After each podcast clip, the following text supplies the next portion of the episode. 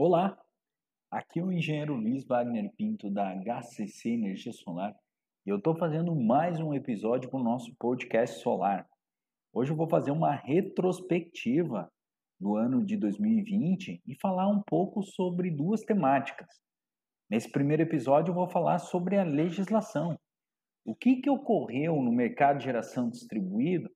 com o assunto legislação? E eu vou começar lá com o primeiro trimestre, onde no início do ano nós vivíamos à sombra de uma mudança da legislação, um período de grande incerteza. O presidente Jair Bolsonaro interrompe esse processo de regulamentação da ANEL, fala que não vai aceitar a taxação do sol e acaba travando o processo regulatório da mudança da 482. Em paralelo a isso, há um lobby muito forte principalmente no Ministério da Economia e da EPE, Empresa de Pesquisa Energética, que acaba diminuindo os benefícios da geração distribuída, ou, melhor dizendo, não considerando em seus cálculos, seus estudos, o que de bom a geração distribuída traz para o setor elétrico.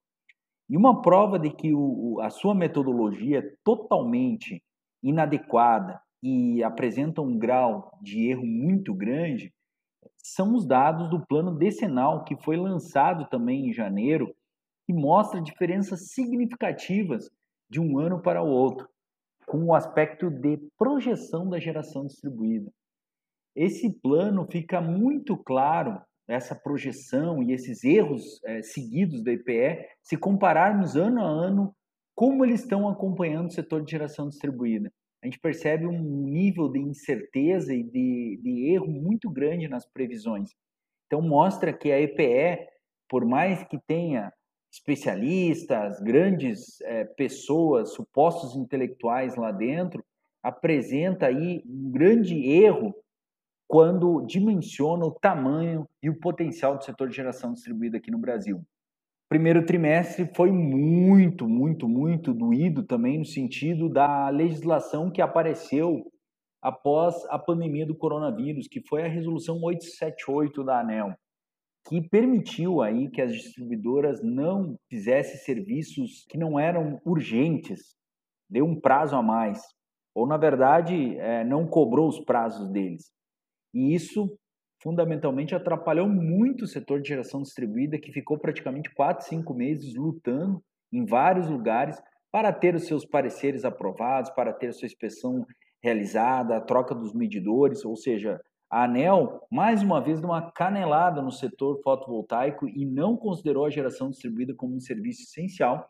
Fato esse que trouxe uma avalanche de problema, de atrasos em todos os processos que estavam acontecendo. Vamos lá então para o segundo trimestre. O segundo trimestre a gente já teve em abril o PL 2215 do deputado Beto Pereira do PSDB, em que ele propõe aí uma mudança no sistema de compensação e traz uma segurança jurídica no seu projeto muito grande. A gente chama que é a Lei do Sol. É o único projeto que está tramitando que efetivamente tornaria o Brasil aí uma referência no setor de geração distribuída e quem sabe, se aprovado um texto com tamanho positividade, a gente teria aqui o Brasil o maior produtor de geração distribuída do mundo. Vamos lá para o terceiro trimestre. O terceiro trimestre a gente teve um impacto muito grande das mudanças das distribuidoras nas normas de acesso das mini e microgeradores fotovoltaicos a gente começou a perceber uma mudança é, muito significativa em várias distribuidoras do Brasil, onde, em alguns casos, ocorria até a inviabilidade dos projetos em função de exigências no acesso. Além disso, nós tivemos pareceres da ANEL que inviabilizavam ou tornavam pró-distribuidora pareceres duvidosos com relação a 414 e a 482 no que tange o atendimento de consumidores aí com potência de até 112,5 passíveis de faturamento em grupo B. Ou seja, mais uma grande canelada da ANEL. Na realidade, a gente que trabalha no setor de geração distribuída está acostumado a sofrer nas mãos de uma agência que, na hora de regular, regula de forma parcial. Vamos lá então para o último trimestre, nós tivemos aí uma mudança né, no andar da 482, que até então estava parada, e essa mudança ocorreu porque o Tribunal de Contas da União se manifestou e recomendou que a ANEL rapidamente volte para o seu processo de revisão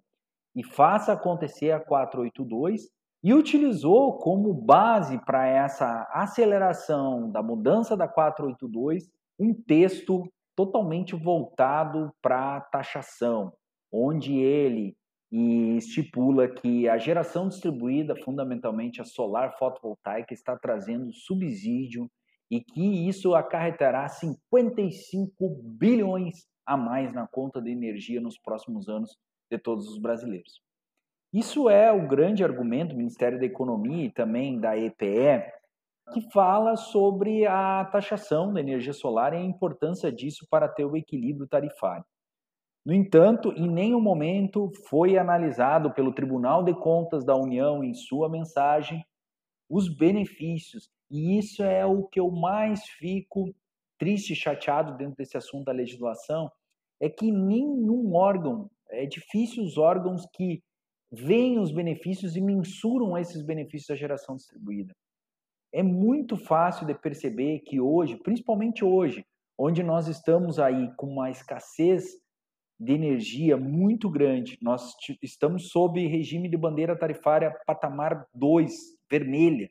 a mais alta possível. E a gente vê que a energia solar não é tratada com respeito e com os benefícios que traz para a sociedade. Não tenho dúvida que hoje com a atual difusão, com o atual percentual de penetração da geração distribuída, nós temos mais benefícios do que um eventual subsídio. E é isso que está em pauta mais uma vez e acabamos o ano sob essa sombra, né, de uma mudança na legislação. Agora nós tivemos mais um movimento importante que foi a tramitação do projeto 5829 de Silas Câmara,